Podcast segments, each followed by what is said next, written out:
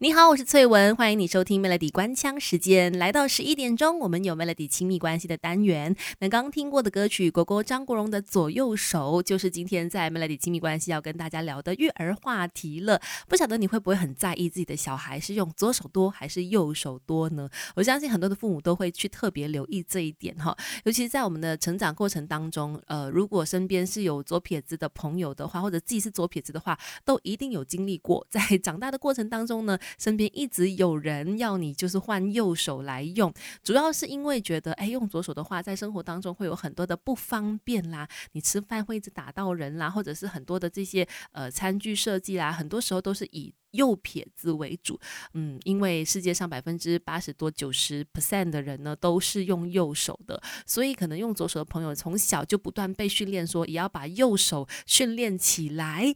当然，到最后左右手都可以很灵活，是一件好事啊。我个人觉得它是一项才艺。但是呢，说真的，小的时候就被强迫硬硬要改另外一只手用的时候呢，真的是会大大打击他们的这个信心啊，等等，也会影响他们的心情的。Melody 亲密关系陪孩子。长大，当孩子玩伴，育儿之路一起走。你好，我是翠文，继续 Melody 亲密关系。讲到今天这个话题哦，就是孩子是左撇子还是右撇子呢？我想要分享我家的这个小朋友他的状况，因为他虽然现在只有十个月大，可是他已经非常明显说是一个惯用手是右手的人。怎么发现呢？就是不管你把什么东西交给他的左手，他都会把他呢那个东西呢换成是右手，然后再来继续使用。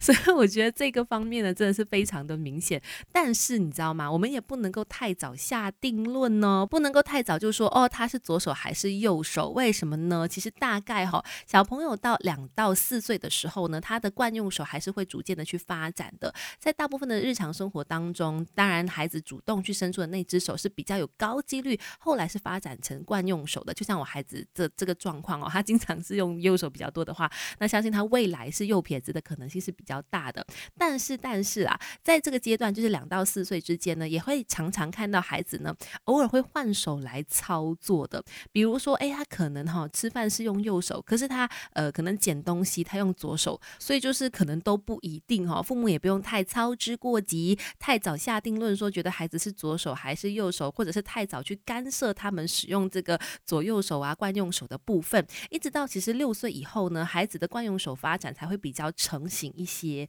那其实说真的，讲到这里。呢，还是提醒大家，不需要去呃太多的去纠正啦，或者是直视啦，或者是提醒他们说，哎，要用左手还是要用右手哈。反而在这段期间，可能在两岁以后，爸爸妈妈呢可以多点帮孩子去安排一些双手操作的活动，然后再去观察他们比较喜欢使用哪一只手啦，或者是让他们双手都可以去熟练起来，都很好的。